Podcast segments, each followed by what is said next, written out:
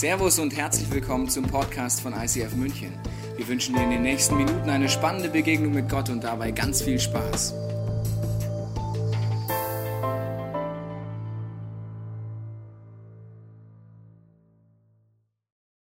Herzlich willkommen. Servus.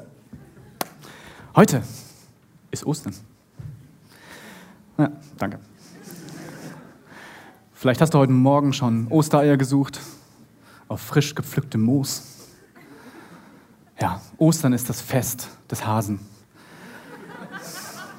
Aber Ostern ist noch viel mehr. Es ist das Fest, an dem man feiert, dass mein Geburtstag noch zwei Monate weit weg ist. Yeah. Ende Juni, falls du es wissen möchtest. Und bei uns in der Familie war es so, dass wenn ich Geburtstag hatte, ich vier Wochen vorher eine Mission hatte. Und zwar, finde das Geschenk, egal was es dich kostet. Und ich war gut. Ich war gut ausgebildet und ich hatte Erfahrung. Jahr um Jahr habe ich es geschafft, jedes meiner Geburtstagsgeschenke zu finden. Es war auch nicht schwer, muss ich ehrlich sagen, weil meine Mutter hat es immer an dem gleichen Ort verpackt. Und zwar in ihrem Schrank war unten eine kleine Klappe. Da waren alte Klamotten drin und unter denen war das Geschenk. Also ich laufe vier Wochen siegessicher vorher, also vier Wochen vorher, laufe ich siegessicher in das Schlafzimmer meiner Mutter, laufe rein und sage, hey, ich weiß es, uh, bam, und dann auf und nichts drin. Aber das hat mich nicht entmutigt, sondern es gab mehrere Möglichkeiten. Wenn es nicht in der Kiste war, dann war es sicherlich unterm Bett. Ah, ja, nein. Okay, da ist es auch nicht. Ich habe gesucht, Tag um Tag, Nacht um Nacht. Und ich habe es nicht gefunden. Vier Wochen lang. Und ich war frustriert. Es hat eine Wunde in meinem Herzen gerissen und in meinem Selbstbewusstsein. Was war los mit mir? Am 27. Juni meines zwölften Geburtstages wache ich morgens auf und die Sonne scheint nicht. Es regnet und es passt zu meiner Stimmung. Ich habe das Paket nicht gefunden. Gehe runter, meine Familie sitzt schon am Tisch und auf dem Tisch kein Paket. Na gut. Ich setze mich hin und sage, ja, euch ist vielleicht aufgefallen, ich habe Geburtstag. Wo ist mein Geschenk? Und das siegessichere Grinsen meiner Mutter, als sie sagte, ich habe es versteckt, hat mir mein Herz gebrochen. Und ich sage, ja, das weiß ich, das tust du jedes Jahr, aber wo? Und dann sagt sie, in meinem Zimmer. Ich sage, ach ja? Vier Wochen lang suche ich in deinem Zimmer, in der Klappe, auf der Klappe, im Schrank, unterm Bett. Hinterm Vorhang. Nicht nur einmal, nein, viermal. Sie hat mich an der Hand genommen. Sehr schönes Bild. Nimmt mich an der Hand. Ich war damals zwölf. Geht mit mir ins erste Stock. Da war ihr Zimmer. Macht die Tür auf und sagt: Such. ich so, okay. Und ich gucke mich um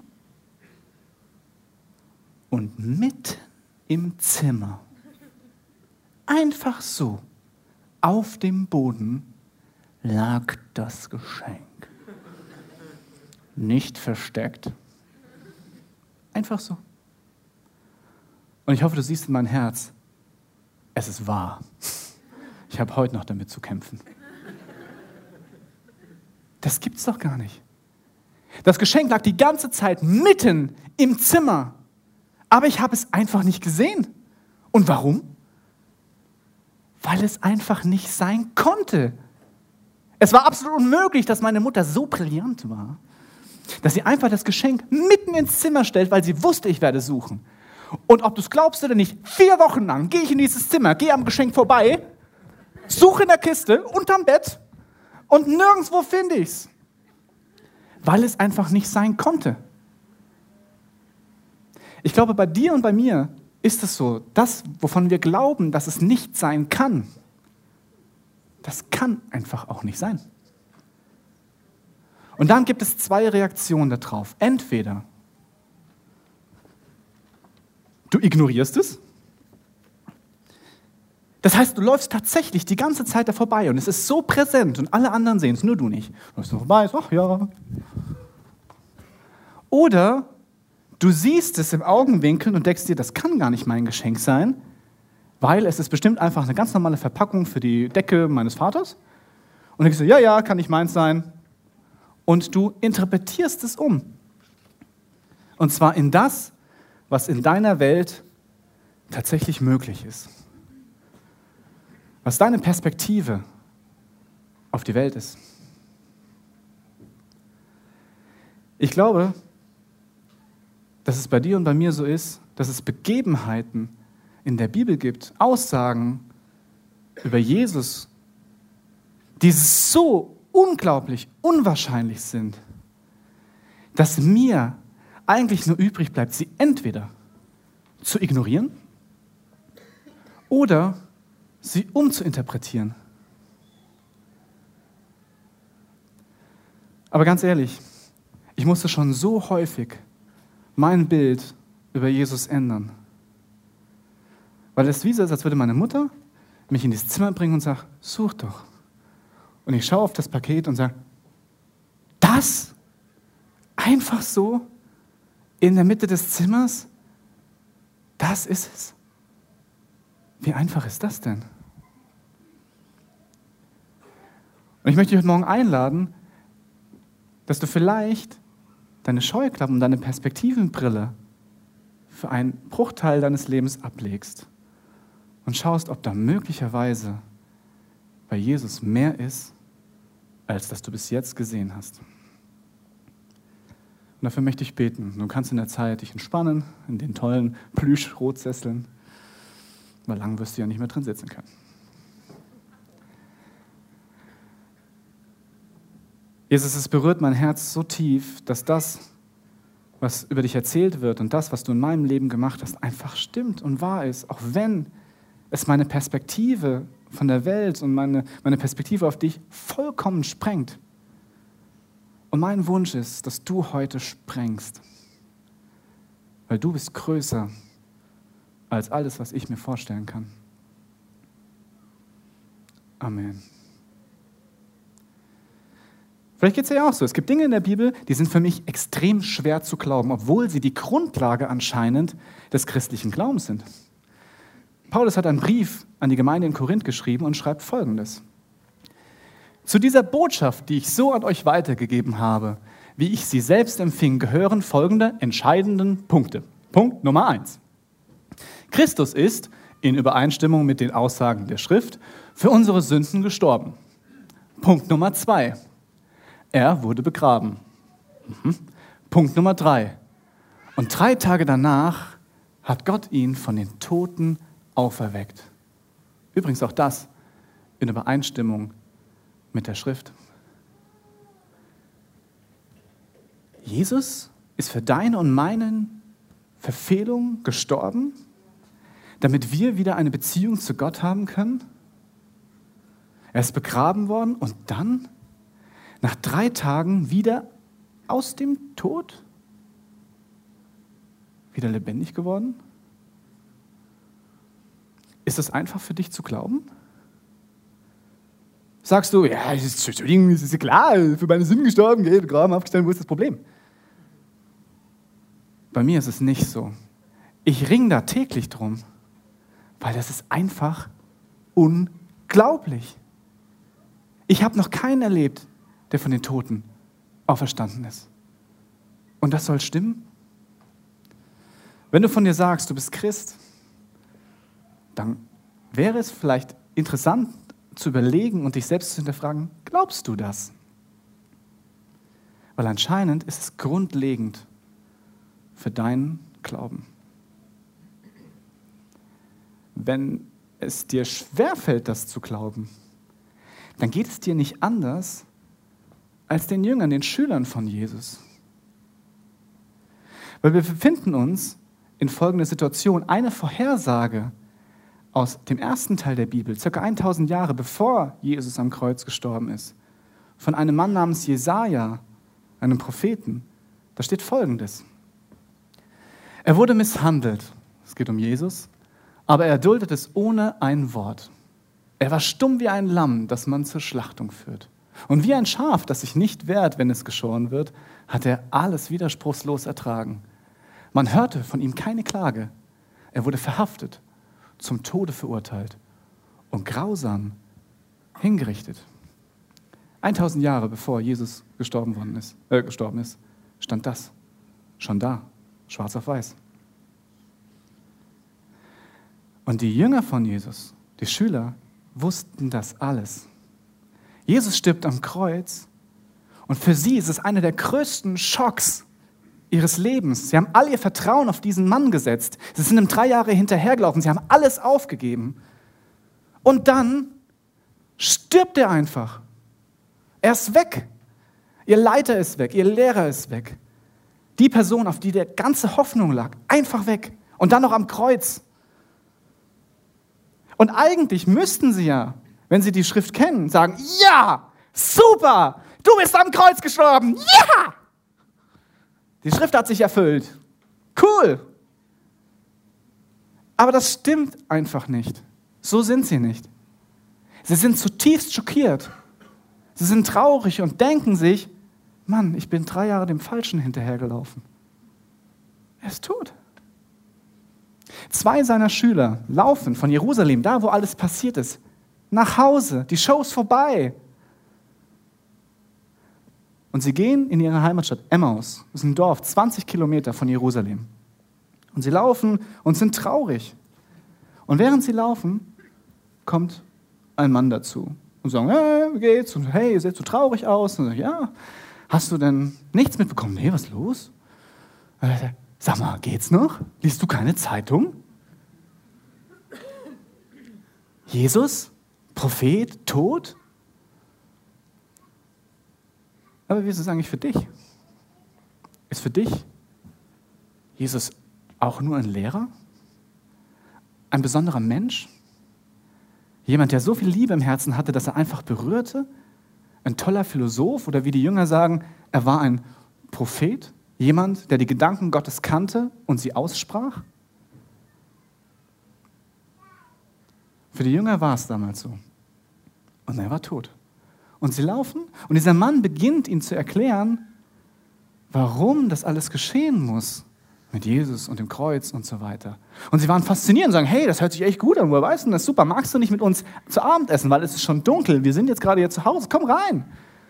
Und er tut es, er kommt rein, sie setzen sich hin und sie brechen, also er bricht das Brot, er nimmt das Brot und bricht es. Und in dem Moment, wo er das Brot bricht, merken die, hey, das kenne ich. Ey, das ist, was? Das ist Jesus. Und nur mal ganz kurz. Die laufen schon circa zehn Kilometer mit ihm. Sie haben ihn nicht erkannt. Irgendwie muss er anders ausgesehen haben, oder? Und indem er das Brot bricht, merken sie, wow, es ist Jesus. Und weg ist er. Einfach so am Tisch. Wahrscheinlich das Brot, plunk.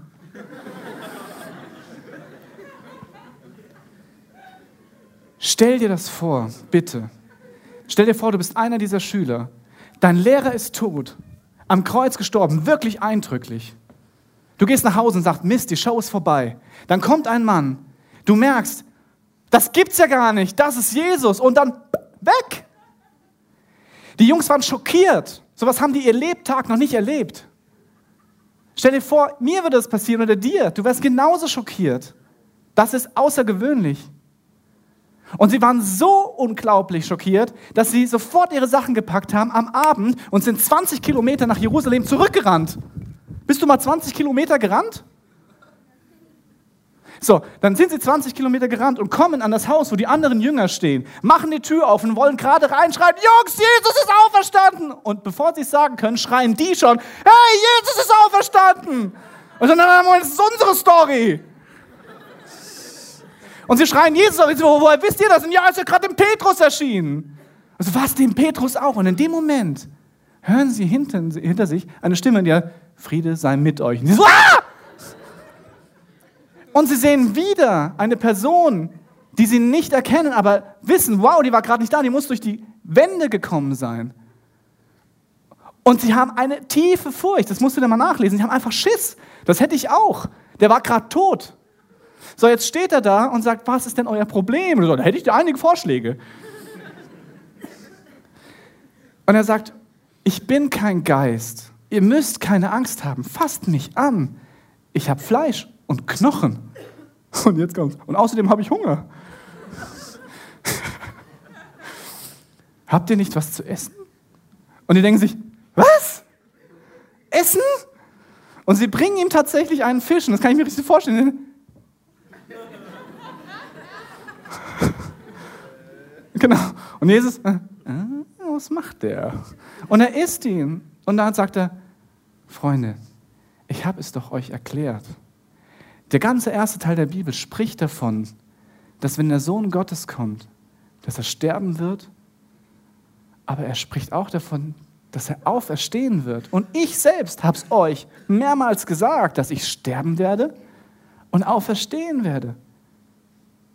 Was ist euer Problem? Im ersten Teil der Bibel stehen zum Beispiel folgende Stellen. Im Jesaja 53 liest du auch das. Er musste leiden und blutig geschlagen werden. Wenn er mit seinem Leben für die Schuld der anderen bezahlt hat, wird er Nachkommen haben. Er wird weiterleben und den Plan des Herrn ausführen. Wenn er dieses schwere Leid durchgestanden hat, sieht er wieder das Licht und er wird für seine Leiden belohnt. Oder in den Psalmen liest du, der Leidende wird nach seinem Tod Gottes Namen den Menschen kundtun und ihn vor der Gemeinde preisen. Es ist vorhergesagt, dass wenn Jesus wirklich Gottes Sohn ist, dann wird er auferstehen. Und ich weiß nicht, wie es dir geht. Für mich ist das unglaublich. Weil wenn das stimmt, ist an diesem Ostermorgen etwas Einzigartiges dieser Weltgeschichte passiert. Und zwar zum ersten Mal ist jemand tot, wird wieder lebendig und nicht einfach nur wieder lebendig, so wie er vorher war, sondern vollkommen neu. In einer Weise, die so überwältigend sein muss, dass die Jünger damals schockiert waren. Und dann sagt Jesus, nachdem er äh, diesen Fisch isst, steht er, und jetzt muss ich euch alles, glaube ich, nochmal erklären, oder? Weil damit habt ihr nicht gerechnet. Ihr habt nicht gerechnet, dass ich nicht nur ein guter Lehrer bin. Ihr habt nicht damit gerechnet, dass ich nicht nur euer Leiter bin, sondern ich bin wirklich Gottes Sohn. Und er beginnt alles nochmal zu erklären, warum alles geschehen muss. Weil aus der Sicht, dass Jesus tatsächlich Gottes Sohn ist und nicht einfach nur ein toller Rabbi, ist alles ganz anders. Er erklärt, dass Menschen eine, einen tiefen, eine tiefes Streben haben, und zwar Leben zu schaffen, Gutes zu tun. Du und ich sind so gebaut. Du liebst es, wenn aus deiner Hand oder aus deinem Mund etwas kommt, was anderen Leuten gut tut, wenn du Dankbarkeit in den Augen der anderen siehst. Und du spürst, dass wenn du es nicht schaffst und irgendetwas tust, was zerstörerisch ist, merkst du, dass in dir auch etwas kaputt geht. Und du merkst, dass du es eigentlich nicht willst, aber es gibt Umstände, da kann man fast wie nicht anders. Du merkst aber, irgendwie muss ich es wieder gut machen. Kennst du das, wenn du morgens aufstehst? Ich bin Morgenmuffel. Das heißt, in den ersten zehn Minuten des Morgens solltest du mir nicht begegnen. Und meine Familie hat es damit auch nicht leicht. Das heißt, ich stehe auf und ich, mm. und meine Kinder sind leider genauso wie ich. Ja, das ist schlecht. Das heißt, es gibt Morgende, mittlerweile immer, immer seltener, da komme ich runter und bin einfach krummelig. Und dann merke ich aber, meine Krummeligkeit hat auch Auswirkungen auf die Krummeligkeit meiner Familie. So krummeln wir. Und indem ich erkenne, dass ich die Ursache der Krummelung bin, versuche ich, es wieder gut zu machen, weil ich will es eigentlich nicht. Ich will, dass meine Familie durch mich lebt. Also gehe ich in die Küche und mache Frühstück. Und erst dann, wenn ich weiß und spüre und sehe, dass meine Familie wieder gut drauf ist, und sie mir nicht böse ist, weil ich so grummelig bin, erst dann ist es wieder ausgeglichen und gut. Erst dann ruhe ich wieder in mir und sage, puh, das war nochmal knapp. Alles wieder gut gemacht. Und das war jetzt nur bei schlechten Morgens drauf sein. Aber ich weiß nicht, wie es in deinem Leben aussieht. Gibt es Dinge, die eben nicht lebensschaffend sind oder waren? Wo du Dinge getan hast oder gesagt hast, wo du weißt, sie haben zerstört. Und du merkst auch, wow, das kann ich nicht wieder gut machen. Egal, was ich tue, ich bin dafür verantwortlich. Früher war das so, zur Zeit des ersten Teils der Bibel, dass sie wussten, ich muss es irgendwie wieder gut machen und damit sie es wieder gut machen konnten, haben sie Tiere geschlachtet. Weil die Idee dahinter war, ich kann mich ja nicht selbst opfern, deswegen muss ich etwas an meiner Stadt tun, damit Gott wieder sagt, es ist ausgeglichen. Das, was du kaputt gemacht hast, hast du wieder bezahlt. Heute ist es so, dass du hoffentlich keine Tiere schlachtest. Wenn ja, Gott segne alle eure äh, Hasen und beschütze sie. Heute ist es so, dass du aber auch die Bewegung hast, zu bezahlen. Was auch immer. Es kann sein, dass du merkst, wow, es gibt Lebensbereiche, da, da ist einfach so, da bin ich schräg. Aber es gibt andere Lebensbereiche, schau mal hier, da bin ich echt gut. Äh, ich bin ehrenamtlich engagiert in einem Verein. Ich spende. Ich äh, helfe denen, denen ich die ich liebe. Die, die können auch von mir was verlangen. Ich bin echt gut zu meinen Freunden. Ich bin doch eigentlich ganz nett, auch wenn das keiner wissen darf, was hier los ist. Menschen brauchen die Versicherung, dass sie eigentlich gut sind. Weil das bist du eigentlich. Du bist liebevoll und lebensspendend. Wenn du dich nicht ehrenamtlich engagierst oder Spenden tust oder, oder was auch immer du machst, dann bestrafst du dich vielleicht selbst. Vielleicht hast du dich mal reden hören, also ganz ehrlich, das habe ich jetzt schon verdient. Oder vielleicht hast du dich mal reden hören, also jetzt habe ich aber echt genug bezahlt. Das sind alles Konzepte von, ich habe was falsch gemacht und muss es wieder gut machen. Irgendwie omnipräsent. Irgendwie für die Welt. Der Punkt ist, Jesus steht als Auferstandener da, äh, Auferstandener da und sagt, glaubst du wirklich, dass Gott es notwendig hat, dass du irgendein Opfer bringst, damit er dich wieder liebt? Glaubst du wirklich, dass Gott es nötig hat, dass du dastehst und irgendetwas opferst, damit ihr wieder versöhnt seid? Und Jesus erklärt an diesem Moment etwas, was so revolutionär ist, dass es mir kalt den Rücken runterläuft. Und zwar sagt er, du versuchst ständig irgendetwas zu bringen, aber das ist nicht der Deal. Du weißt tief im Herzen, Gott ist Liebe. Gott ist barmherzig. Gott ist Gnade. Gott ist viel größer, als dass es notwendig hätte, dass du ihm etwas gibst. Und er dreht es um. Er sagt, du musst mir nichts geben. Ich gebe dir. Ich sterbe für dich am Kreuz, weil das ist das Maximale, was du tun kannst. Du könntest Tiere schlachten, Gutes tun, spenden, aber die ultimative, das ultimative Opfer bist du selbst. Und er sagt, das tue ich für dich, damit du begreifst, dass ich dir bereits vergeben habe. Das ist tief. Wenn du jemandem etwas antust und du siehst ihn die Straße entlang laufen, dann ist der erste Gedanke doch, oh mein Gott, das ist er. Oh nein, oh nein, oh nein. Äh, Richtung wechseln, äh, Loch auftun, was auch immer. Das Letzte, was du tun würdest, ist sagen, ah, wie geht's? Und? Wie läuft's? Das würdest du nicht tun, sondern du versteckst dich. Die Beziehung zwischen dir und dieser Person ist zerbrochen. Erst dann, wenn diese Person dir glaubhaft vermitteln kann, dass sie dir vergeben hat, dass sie dich liebt, erst dann kommt man aus dem Versteck raus. Sagt, echt? Du klagst mich jetzt nicht an? Äh, es ist wieder gut? du vergibst mir, obwohl ich es eigentlich gar nicht verdient habe? Und erst dann gehe ich wieder einen Schritt auf diese Person zu. Und indem Jesus am Kreuz stirbt, sagt er genau das. Er sagt, schau mich an, ich liebe dich. Ich habe dir schon vergeben. Du kannst einfach wiederkommen. Und für die Jünger war diese Message so revolutionär, dass sie rausgegangen sind und gesagt haben, Freunde, egal ob ihr mich kreuzigt, falsch rum, quer oder wie auch immer, egal ob du mir die Hölle heiß machst oder mich verleumdet, das, was ich erlebt habe, ist so außergewöhnlich, so unglaublich, dafür lasse ich mich umbringen. Jesus ist auferstanden, egal ob du es mir glaubst.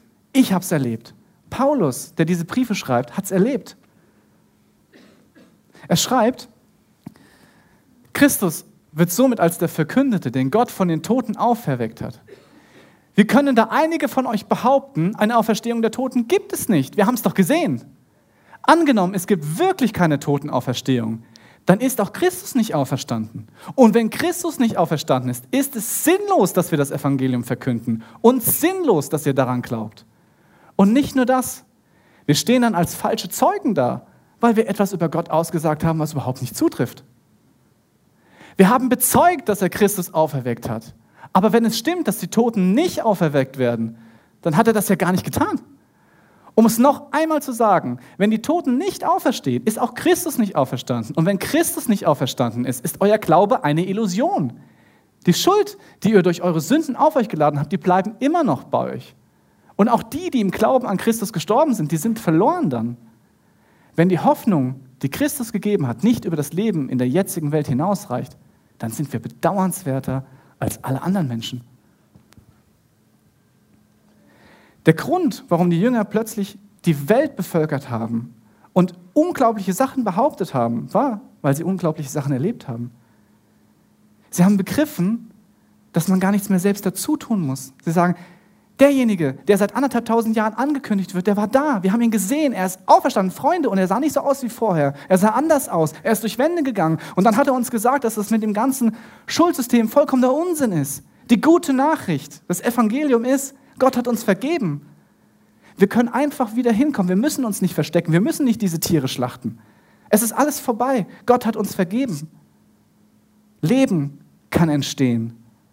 Neues Leben. Und das ist nicht nur ein Leben nach dem Tod, sondern es geht um jetzt. Es gibt einen Professor äh, an der Oxford University, der ist Professor für neue Geschichte. Und er hat Bücher über, über das damalige Rom geschrieben und sagt in einem Artikel Folgendes. Ich bin seit Jahren daran gewöhnt, die Geschichte anderer Zeiten zu studieren, beziehungsweise die Beweise derer zu untersuchen und ab, abzuwägen, welche darüber schrieben.